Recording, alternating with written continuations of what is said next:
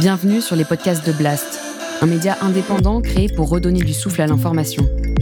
Blast vous propose un autre regard sur l'actualité, à travers des reportages, des décryptages, des enquêtes et des entretiens que nous avons décidé de convertir ici en podcast.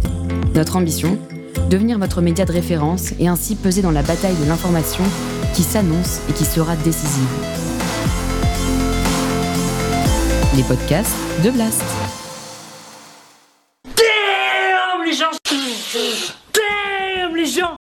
Les gens À Blast, on ne parle pas souvent de muscles et c'est bien dommage. Alors vu qu'on est en pleine période estivale et que c'est le moment de l'année où le corps est le plus au centre des préoccupations, on va réfléchir ensemble au pourquoi du muscle. La pratique du fitness, du bodybuilding ou du crossfit est en plein essor. Il faut être fit, sans graisse, sculpté. Mais pourquoi les hommes en particulier veulent avoir un corps musclé? Qu'est-ce qui se joue personnellement et socialement derrière le pectoral? Et comment le désir de biceps met en place tout un système pour ceux qui veulent se fabriquer un corps Mensana in corpore sano, quand le corps devient capital, c'est l'objet de l'entretien du jour.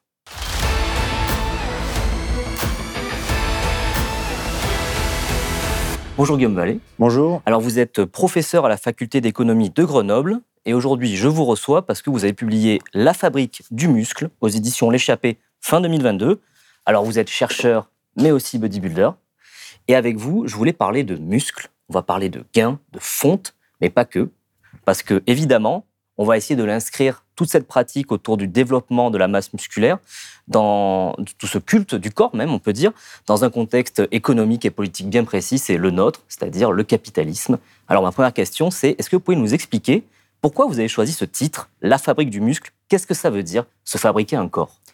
Alors pour moi, la, la, fabrique du muscle, elle a deux sens. Le premier sens, c'était essayer de, de réfléchir à cette fabrication du corps en tant que, on va dire, processus de production qui semble vraiment très présent aujourd'hui, qui semble partagé par euh, plusieurs générations, par euh, différents types d'individus, donc en gros une pratique de masse. Et c'était de, chercher à, à, comprendre les motivations, expliquer aussi euh, finalement comment on arrive à produire euh, le corps, parce que c'est, un, comme j'ai dit tout à l'heure, un processus de production, donc ça suppose une organisation, ça suppose des intrants spécifiques, euh, une quête d'un résultat spécifique, donc tout ça me me fascinait, en particulier dans, dans le monde économique d'aujourd'hui, donc avec mon regard euh, d'économiste. Et puis, toujours avec mon regard d'économiste, le deuxième sens euh, qui est associé au, titre, qui est bien sûr lié au premier, c'était de me dire, euh, comme dans l'histoire du capitalisme, on peut retrouver des lieux spécifiques où on va chercher à produire quelque chose avec des individus différents, mais qui ont un objectif commun. Donc en gros, c'était l'univers de la salle euh, qui me fascinait qui faisait penser à la fabrique comme une usine où on va euh, finalement euh, réaliser la production du corps. On peut faire ce parallèle-là parce que sur la, sur la couverture, il y a un gros rouage sur le corps. C'est pas innocent, j'imagine, mais vous avez vraiment cette conception-là du fait que le corps, on peut le voir, c'est à la fois la matière et le but. C'est qu'il y a des entrées, euh, du temps, de l'énergie, de l'argent, et une sortie, qui est le, le muscle. Et donc, est-ce que vraiment on peut dire qu'une salle de sport, une salle de musculation, ça peut être comparé à une usine?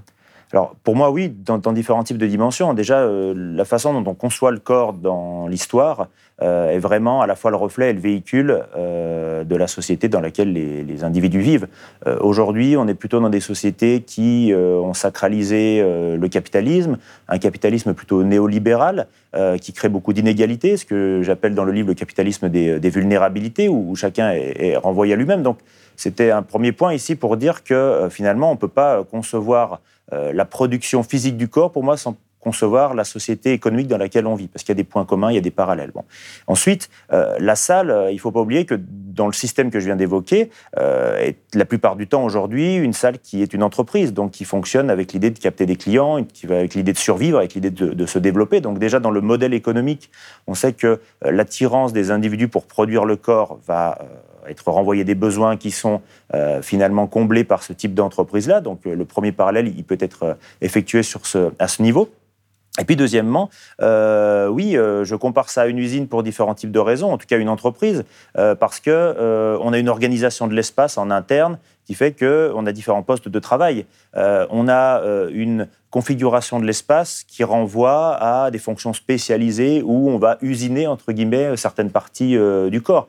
Donc il y a tout un ensemble de parallèles qu'on peut effectuer, bien sûr, euh, avec des limites, mais en tout cas dans l'image, euh, oui, j'assume, je dirais, ce, parallèle. Avec des machines, des endroits où on pointe, euh, où on va voilà, prendre son poste les, pour le, c'est cette idée-là, c'est l'idée qu'on va arriver du monde extérieur finalement avec certaines convictions, avec euh, certaines pensées, et on va dans un lieu où on a envie de se transformer, on a envie qu'il se passe quelque chose. Et dans ce lieu où on a envie qu'il se passe quelque chose, c'est la production du muscle qui est face à une machine, qui est euh, incluse euh, dans une organisation spécifique, et qui finalement parle beaucoup pour certains individus par rapport à ce que vous venez de dire, parce que certains individus qui ne trouvent pas forcément du sens dans leur travail professionnel vont avoir l'idée de recréer ce sens du travail dans le processus de production du corps, en se chronométrant, en notant euh, ce qu'ils sont en train de faire, euh, en essayant d'avoir une organisation la plus efficiente possible. Et de ce point de vue-là, euh, à nouveau, voilà, des liens forts sont à effectuer avec le, système dans lequel on vit.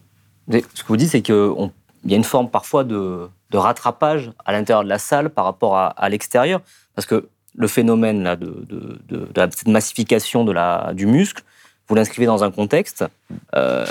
Qu'est-ce que ça traduit, en fait, cette volonté d'exercer un pouvoir sur son propre corps? On peut quasiment parler de, souveraineté de, l'intime. Hein, euh. mm-hmm.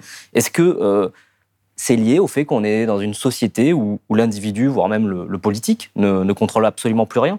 Alors, plus rien, euh, ça serait peut-être un, un, gros mot, mais vous avez raison. Il y a plusieurs facteurs ici qu'il faut être, qu'il s'agit de mettre en avant.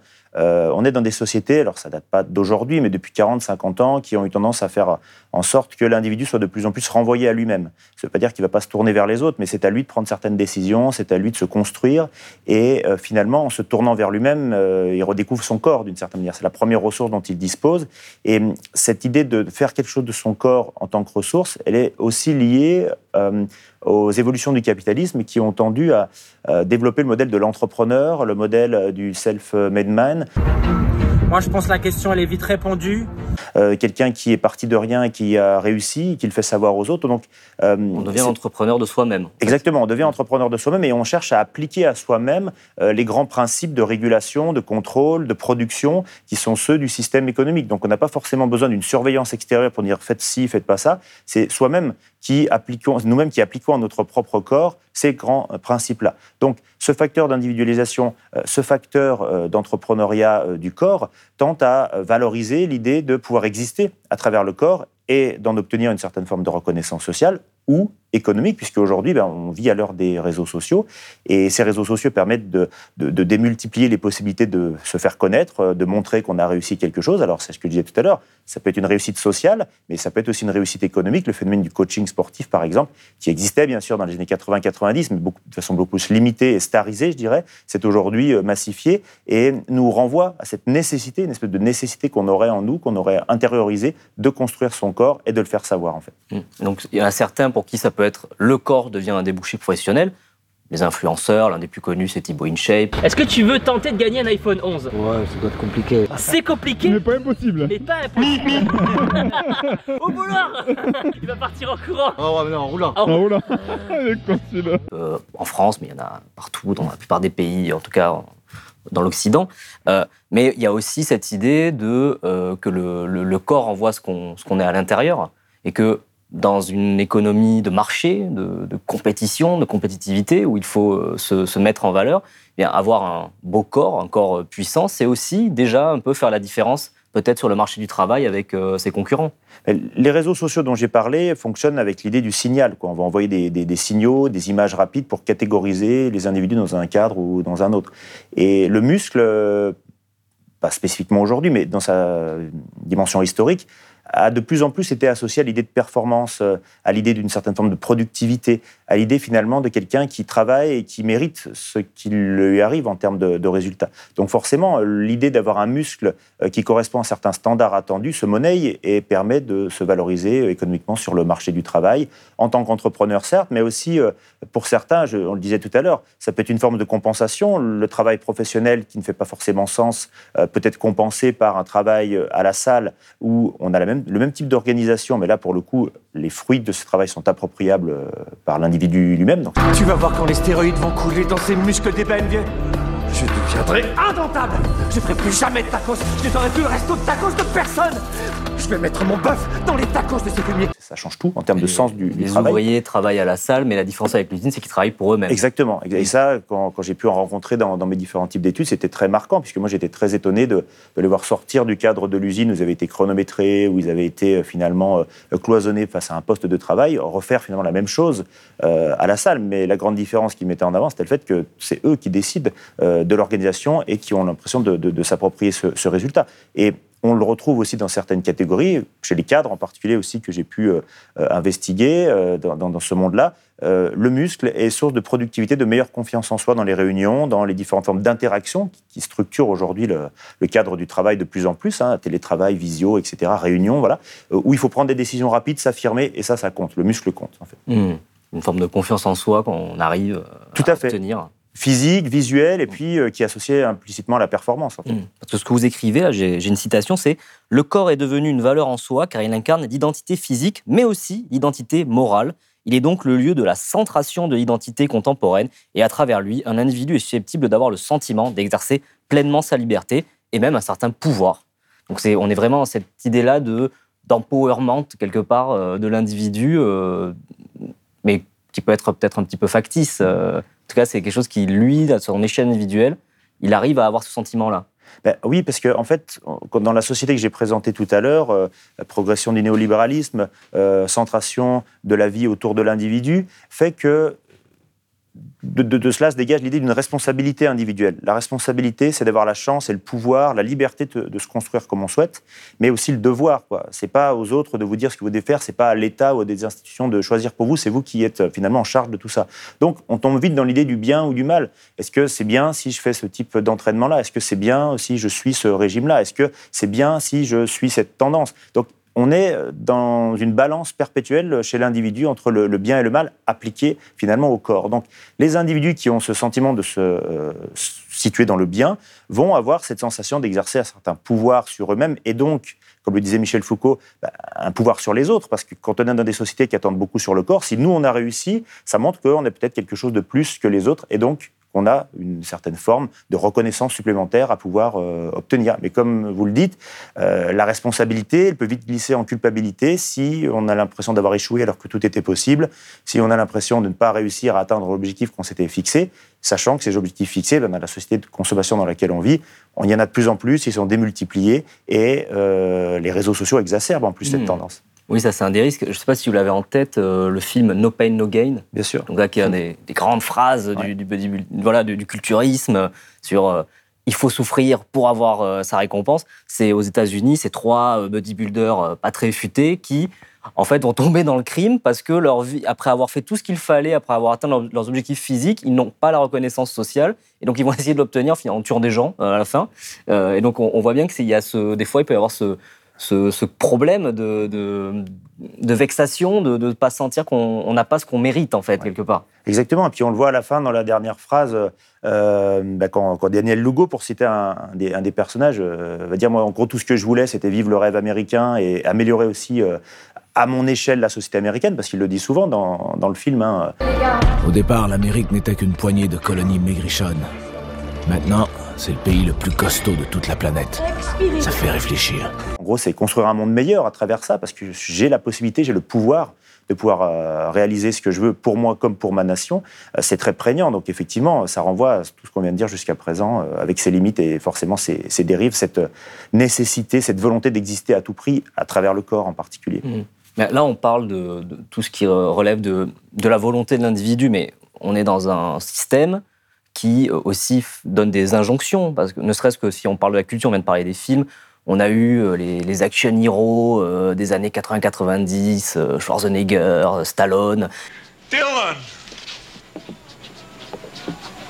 You son of a bitch! Et puis maintenant, on a depuis les années 2000, on a toute la vague des super-héros qui présentent aussi des corps extrêmement puissants, surpuissants même, avec euh, toute l'industrie de Marvel où tous les acteurs euh, deviennent bodybuildés euh, pour leur rôle. Donc tout ça, c'est des quand même, on est dans l'incitation, quasiment l'injonction de la société capitaliste à vouloir accéder à ce type de corps. Bien sûr, ces injonctions, on pourrait même dire parfois, même dans le vocabulaire des économistes, des incitations, elles sont construites par des règles liées à des normes sociales qui sont véhiculées par les médias, les films, les dessins animés, très présents aussi dans, dans les années 1980 et 90.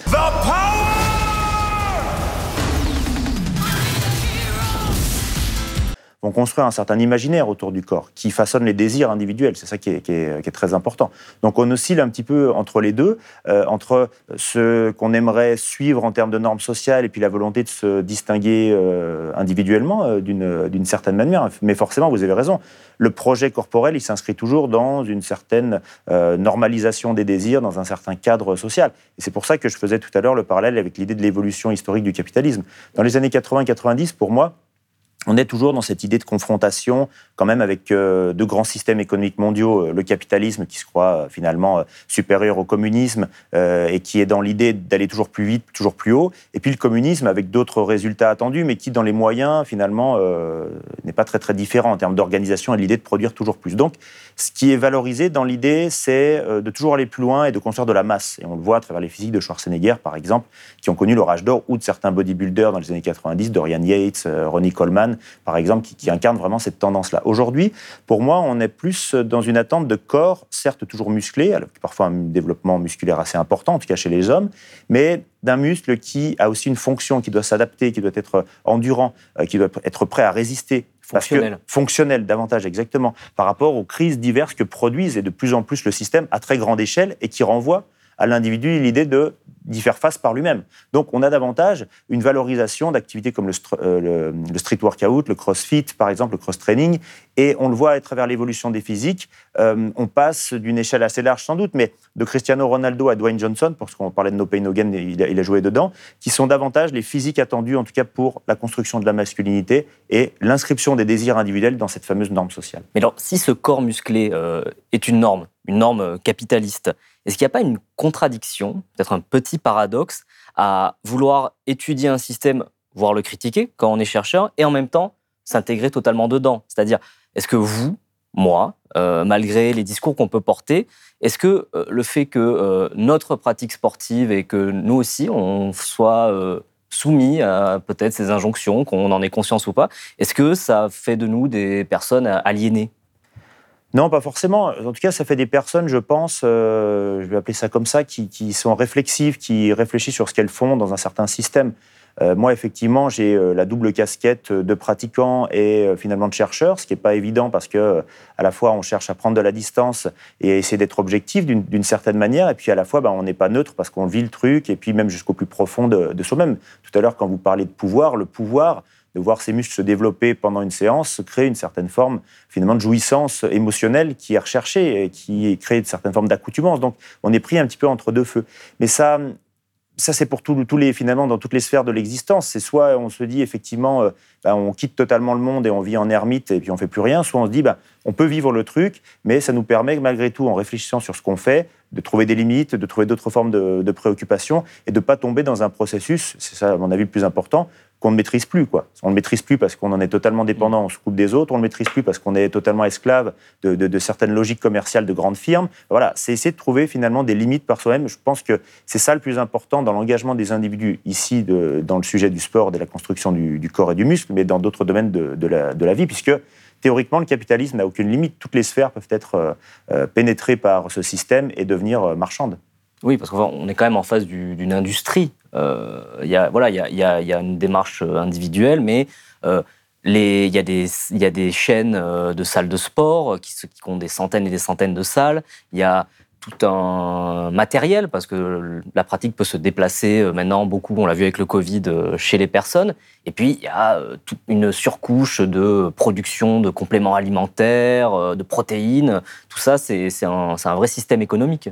C'est un vrai système économique, et vous l'avez dit, qui, qui, fonctionne sous forme de cercle concentré, qui est parfois imbriqué. Hein. Ça va effectivement de la, la, salle classique où on va payer son abonnement pour s'entraîner, mais tous les aujourd'hui, tous les compléments alimentaires liés aussi de façon plus ou moins proche aux euh, produits pharmaceutiques constitue un marché énorme. Hein. D'ici 2024, on, considère que c'est plus de 220 milliards le, marché potentiel euh, mondial euh, autour de, ces questions. Donc, parce qu'il y a une attente très très forte de la part des individus. Il y a une telle volonté de se construire du muscle, il y a une telle volonté d'être dans des attentes liées à la santé aujourd'hui que forcément on va créer un système, on peut le dire, d'accumulation du capital qui transforme et renouvelle le capitalisme. C'est-à-dire que pour moi, ces nouvelles entreprises, ces nouvelles industries permettent aussi au capitalisme de renouveler. On ne les aurait pas vues il y a un siècle parce que le capitalisme fonctionnait à partir de d'autres sphères. Aujourd'hui, il a évolué, il compte davantage sur des aspects liés à la santé, liés à l'individualisation de la consommation, et ça fait véritablement partie de l'économie qui nous caractérise aujourd'hui. Mmh. Parce que cette idée quand même qui est sous-jacente dans tout ça, c'est que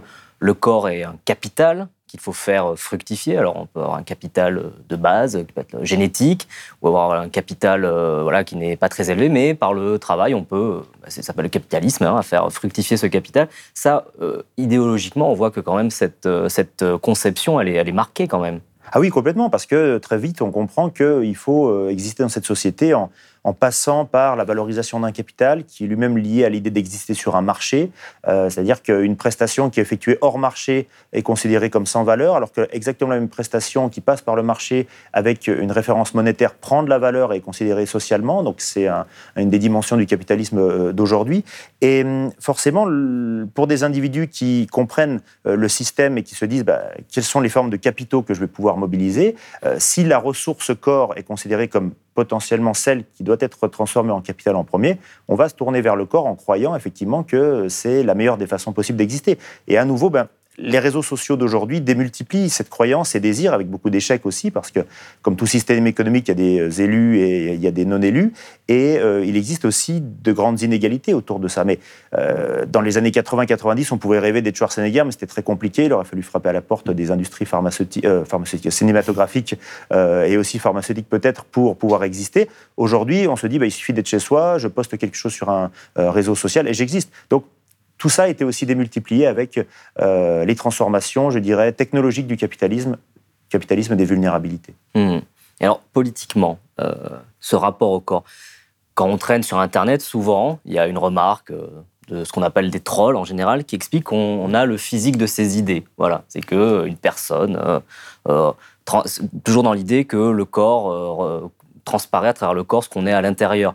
Et alors, est-ce que du coup, une fois qu'on a développé le fait que euh, la production du muscle s'inscrit totalement euh, dans un système capitaliste, même une idéologie euh, capitaliste, est-ce que c'est possible d'être musclé et de gauche?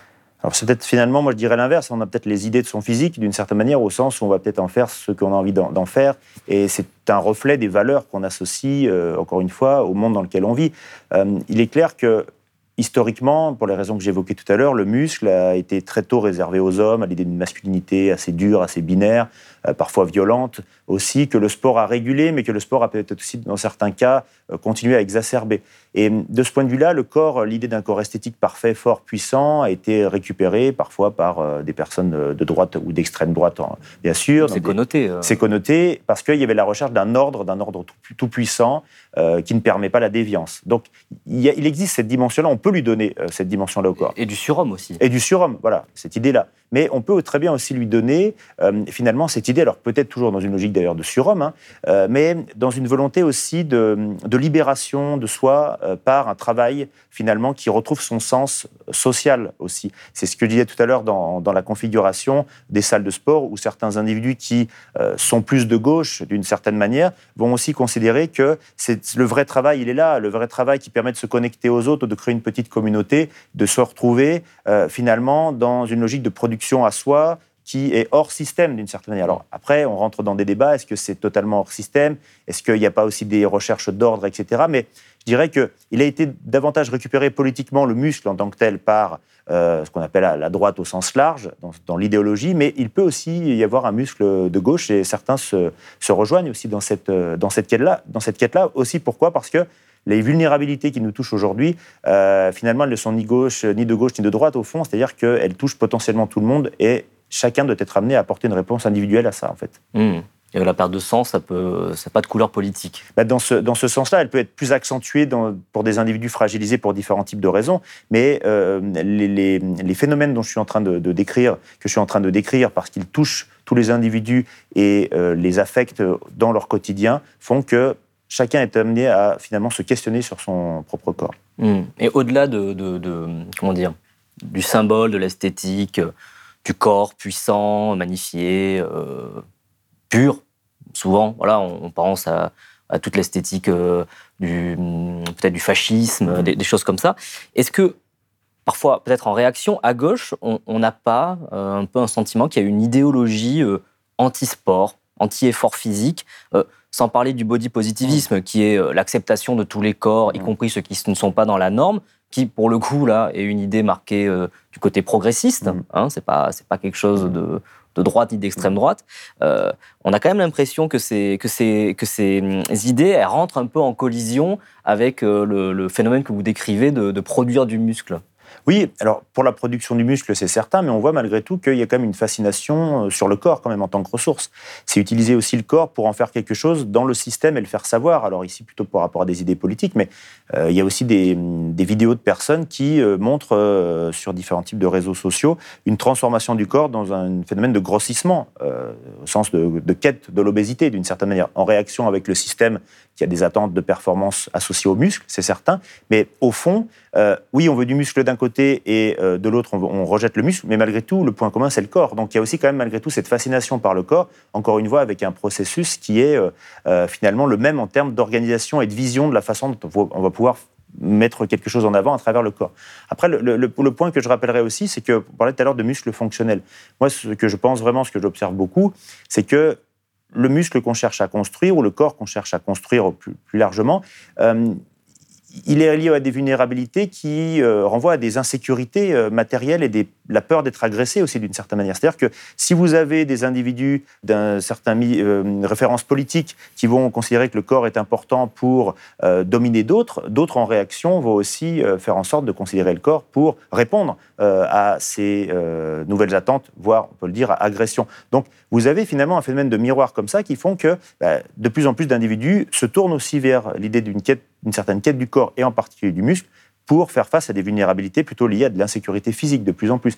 Et concrètement, euh, en résumé, ça veut dire qu'on voit aussi de plus en plus de salles et d'individus qui sont intéressés par les sports de combat. Ça, c'est quelque chose que je trouve euh, marquant pour les plus jeunes générations depuis une dizaine d'années. En fait, il y a des sports de combat nouveaux entre guillemets qui ont émergé, mais il y a aussi une massification de la demande qui est impressionnante. Ça en nombre, euh, donc on parle de, boxe, on parle euh, tout à fait, de Krav Maga, tout à fait, karaté, grappling, euh, karaté, le MMA, le, le sort du tout À fait, tout à fait. Et, qui fait que, euh, encore une fois, on peut avoir des salles spécifiques ou des attentes spécifiques, mais de plus en plus, il, y a une, il existe une offre euh, où on va mixer différents types de disciplines. Vous avez des cours de cross-training qui parfois incluent des mouvements de boxe, et puis vous avez une salle de musculation associée, où symétriquement, la salle de musculation propose aussi quelques cours de self-défense, etc., pour à la fois, bien sûr, élargir son offre, mais aussi capter plus de, plus de demandes. Alors, ça veut dire quoi? Que la société, elle est plus violente ou elle est plus anxiogène euh? Moi, je dirais qu'elle est plus anxiogène.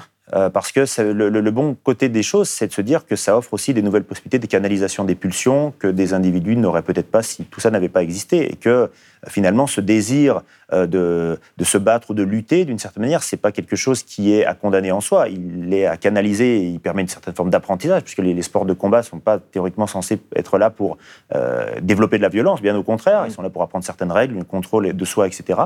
Mais en tout cas, je trouve qu'il y a beaucoup plus d'attentes qui, pour moi, vous avez raison, renvoie à une société qui est vécue de façon plus anxiogène, beaucoup plus de peur, vécue individuellement, qu'il va falloir combler rapidement. On en a un petit peu parlé euh, là depuis, depuis le début. On parle de muscles, on parle de gros muscles.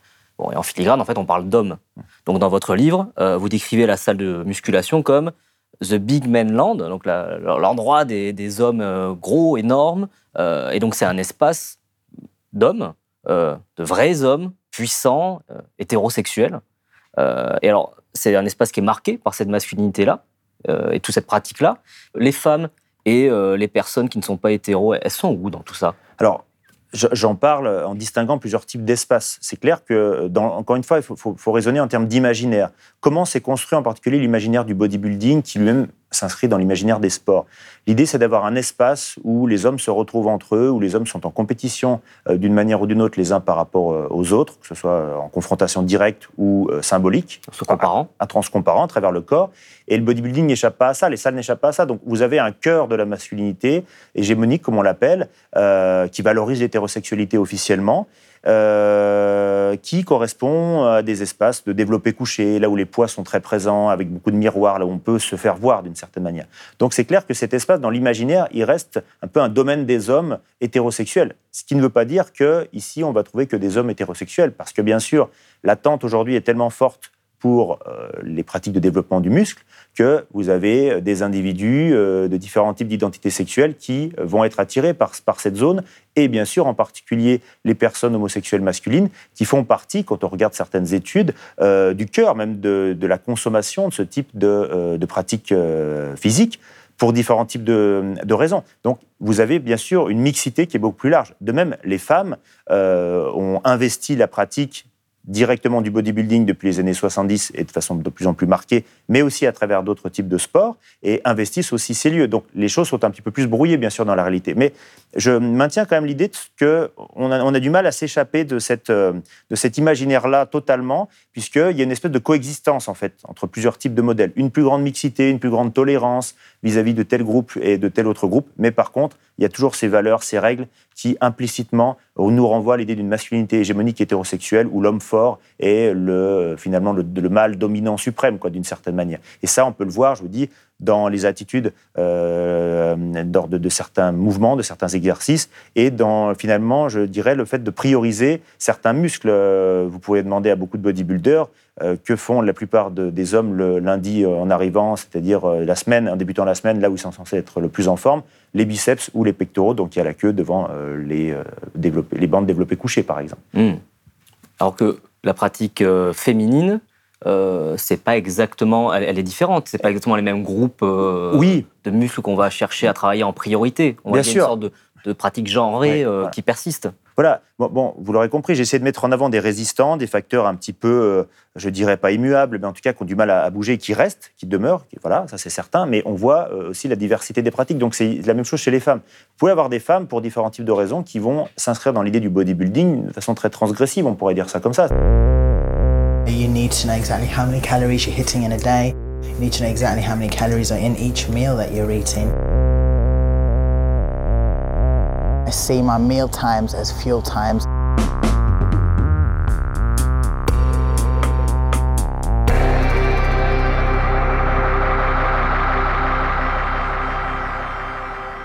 La quête du muscle euh, dit masculin les attire parce que c'est une façon de montrer que les choses ne sont pas binaires et qu'on peut aussi, à son échelle, transgresser ces normes-là. Voilà. Mm. Et vous avez aussi des femmes, effectivement, par rapport à d'autres attentes autour de la féminité, qui vont privilégier d'autres parties du, corps, en particulier le bas du corps, parce que ces normes sociales autour de la féminité vont plutôt valoriser ces, parties-là. Et puis, vous, en avez d'autres qui vont plutôt être aussi dans une quête, comme n'importe quel type d'individu, finalement, ni homme ni femme, se dire bah, j'ai un objet, encore une fois, à ma disposition, cette ressource à ma disposition que j'ai envie de transformer, et c'est ça qui m'intéresse finalement. Donc après, est-ce que je suis plus dans les codes masculins, est-ce que je suis plus dans les codes féminins? C'est pas mon objectif premier. Mon objectif, c'est de me construire, c'est d'être en bonne santé, c'est de faire ce que j'ai envie de faire parce que ça m'appartient. Parce que quand on parle d'injonction euh, au niveau du corps, la première chose qui vient à l'esprit, c'est d'abord euh, les femmes qui ont constamment euh, des injonctions autour de ce que doit être leur corps, comment il doit être couvert, comment il doit être, quelle forme il doit avoir. Alors, en en parlant, on voit bien qu'en fait, ces injonctions existent aussi pour les hommes, mais c'est quand même prégnant. Première, première chose à laquelle on pense, c'est ça. Bien sûr, parce que historiquement, jusqu'à présent, on voit que, je dirais, les, femmes, dès qu'elles naissent, sont dans un souci d'esthétique, euh, pas parce qu'elles l'ont choisi, mais parce que les attentes de la société sont là, et elles naissent avec cette, cette contrainte, alors qui peut parfois se, transformer en opportunité, euh, sans doute, mais ce facteur, on va l'appeler comme ça, euh, avec lequel elles doivent composer tout au long de leur vie, parce qu'elles vont savoir que c'est avant tout, sans doute, à travers ce facteur-là, qu'il va falloir se positionner. Ça n'empêche pas l'investissement d'autres sphères, mais il faudra, on sera, elles seront toujours appelées à l'ordre par rapport à ce facteur esthétique qu'elles auront su plus ou moins bien gérer, entre guillemets. Mais les hommes sont aussi confrontés de plus en plus à cette nécessité, on va dire, d'esthétisme. Alors, à travers le muscle, parce que le muscle est considéré historiquement comme masculin, c'est une partie du problème, mais nous l'avons évoqué tout à l'heure, il y a des attentes autour de l'esthétisme parce que on va projeter de plus en plus une image de soi à travers le corps qui est très attendue par rapport aux attentes du système. Donc les, hommes se sont aussi de plus en plus mis à l'esthétisme euh, par rapport à des époques euh, où on avait l'impression que c'était moins le cas, euh, directement à travers leur corps parce que le système attend plus aussi des signaux envoyés par le corps. Qu'est-ce qui est le plus dissident en fait? C'est d'aller à la salle ou de ne pas aller à la salle? Je pense que par rapport aux attentes du système, c'est sûr que celui qui arrive à se couper de tout ça, euh, il, est, euh, il est finalement dissident parce qu'il refuse une certaine forme de, de, modèle et une inscription dans une norme sociale qui pourrait l'amener vers un processus non maîtrisé, etc., tout ce qu'on a pu dire jusqu'à présent. Maintenant, euh, c'est aussi quand même le message que j'envoie. Je pense, je l'ai répété tout à l'heure, euh, il faut être critique par rapport à ce qu'on fait, mais dans n'importe quel type de sphère euh, aujourd'hui, dans un système économique, voilà, il s'agit quand même d'être averti, prudent, de ne pas trop être engagé dans un certain nombre de cas quand on a le sentiment de plus maîtriser les choses. Mais je considère avant tout, par rapport aux sensations procurées, par rapport à la canalisation des pulsions, par rapport aux rencontres qu'on peut effectuer, que ce phénomène de développement du muscle reste positif euh, si on devait mettre en balance comme les choses. Parce qu'il construit, parce qu'il a eu tendance à sauver des individus finalement de euh, situations plus ou moins désespérées, de situations où ils étaient vraiment seuls. Donc là encore, c'est une question de mesure, c'est une question de collectif. Il faut que ce projet individuel s'inscrive dans un collectif et qu'il ne soit pas unique dans la vie des individus. Voilà, je pense que la clé, elle est là en fait. Oui, qu'une identité plurielle en fait. Une, identité plurielle, tout à fait. Hmm. Mais alors, on, comprend hein, qu'il euh, y a une forme de, voilà, de positive, d'influence positive de, cette pratique. Après, il y a quand même quelque chose de paradoxal, parce que pour bâtir un corps et accéder donc au bien-être que vous décrivez, il faut souffrir, no pain, no gain. Et pour afficher sa bonne santé, le corps musclé, puissant et donc euh, fonctionnel en bonne santé, euh, il faut parfois se mettre en danger. Donc le surentraînement, par exemple, la blessure, la prise de compléments, voire de drogue. Voilà, il faut pas. C'est quand même quelque chose qui existe. C'est aussi un des risques euh, liés à la musculation. Récemment, euh, on a eu un influenceur euh, bodybuilder allemand qui s'appelait Joe Linder, qui est mort à 30 ans d'une rupture d'anévrisme, avec des soupçons sans doute que cette mort est liée à une prise de stéroïdes. Donc ça, c'est aussi des, des aliénations qui existent avec cette pratique-là. Oui, ben, c'est parce que, encore une fois, pour moi, le, lien, c'est le système économique dans lequel on vit. J'insiste beaucoup dessus, mais parce que ça me paraît vraiment fondamental. La production du corps en tant que telle, elle est positive et elle permet de créer des sensations et un projet de, soi qui peut vraiment construire. Le problème, c'est que dans notre société capitaliste actuelle, euh, face à toutes les vulnérabilités dont on entend parler et qu'on ressent, euh, et à la démultiplication des désirs, en particulier en lien avec les, réseaux sociaux, euh, nous donne une volonté d'immédiateté du résultat, une volonté d'éphémère. On en veut toujours plus, on veut changer, euh, on a vu quelqu'un qui avait ci, on le veut aussi, etc. Donc vous avez, c'est ce que j'explique dans le livre, une espèce de décalage, alors il faut se le mentaliser, ce que je suis en train de dire, mais une espèce de décalage entre la consommation du corps, qui est infini dans ce système-là. On peut en vouloir toujours plus, on peut vouloir modeler le corps comme on le veut, on peut voir ciseler une partie. On a vu quelqu'un qui avait réussi ça, donc on le veut aussi. Donc plutôt le désir, et puis tout ce que vous dites, la production du corps, qui effectivement est beaucoup plus euh, longue, s'inscrit dans un processus long, euh, très ascétique. Euh, c'est monacal tout ça, hein, parce que si on veut vraiment réussir ce qu'on veut, il faut un plan d'entraînement, il ne faut pas le déroger, il faut surveiller la nutrition, il faut un planning. La salle, on appelle ça le temple. C'est exactement. Donc il y, a une connotation, tout à fait, une connotation religieuse. Et en fait, dans tout ce que vous avez dit, comment ça survient pour moi? Bah, Parce que les attentes du système sont tellement fortes autour de la consommation du corps, éphémère, rapidité, la production du corps prend de tellement de temps que si on peut raccourcir les deux processus, ben on va être tenté de le faire. Les produits dopants permettent de raccourcir le processus. Vous allez, grâce à certains produits, avoir directement la consommation du corps que vous avez désiré dans votre esprit en produisant votre corps de façon minimaliste. Alors, il faudra des efforts sans doute, bien sûr, mais vous raccourcissez le truc.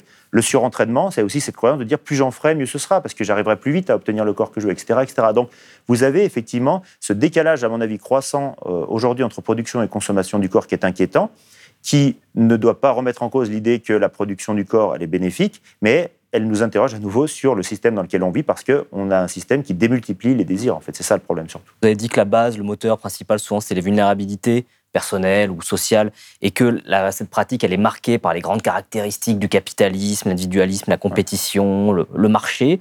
Euh, voilà. Est-ce que, vu que cette quête apparaît sans fin, est-ce que, euh, de facto, on, est forcément face à quelque chose d'aliénant ou quand même, euh, voilà, entre le positif et le négatif, mais bon, vous avez répondu, c'est que vous pensez que c'est plutôt positif quand même, si on arrive à garder de la mesure. Ouais, de la mesure. Alors c'est pas évident, hein, bien sûr, mais euh, en fait c'est ce que vous disiez, c'est l'identité plurielle, c'est le fait d'avoir plusieurs sphères de reconnaissance et d'existence. Euh, ça veut pas dire être euh, le meilleur du monde sur tous les marchés. Ça veut dire avoir des amis, ça veut dire avoir une famille, d'une certaine manière, un travail qui construit. Enfin, voilà, quelque chose dans lequel on se retrouve dans, toute la diversité des possibles et qui permet de compenser, de pas avoir le sentiment qu'on n'existe que dans une seule sphère et que toute notre vie va se jouer là. C'est ça qui est dangereux, mais qu'on pourrait retrouver dans d'autres dans d'autres cas. Quoi. Parce que l'individu qui est renvoyé à lui-même, et on en a parlé aussi dans l'actualité, euh, il peut se radicaliser euh, pour des idées religieuses, mais il peut aussi se radicaliser pour, à travers son corps. Très vite, il pourrait être dans un processus où il dit voilà, j'ai trouvé ce que je veux faire, je me coupe de tout, et maintenant je m'isole et je vais leur montrer que je suis capable d'exister. C'est pas le corps qui pose problème, c'est l'idéologie du toujours plus et de croire qu'on va avoir uniquement par soi-même les réponses si on s'investit à fond dans un domaine. Le bonheur, c'est passe par la diversification des passions. Oui, je pense. Je, je pense. Si vous avez aimé ce podcast, s'il vous a été utile, n'oubliez pas de nous mettre des étoiles ou de le partager autour de vous ou sur vos réseaux sociaux. Blast est un média indépendant, et si tous nos contenus sont en libre accès, c'est grâce au soutien financier de nos blasters et abonnés. Pour nous soutenir, faire un don unique ou mensuel, rendez-vous sur blast-info.fr slash soutenir. Blast, c'est aussi une web télé disponible sur YouTube et Peertube et présente sur tous les réseaux sociaux. Alors suivez-nous pour ne rien rater de nos contenus et abonnez-vous à notre chaîne YouTube.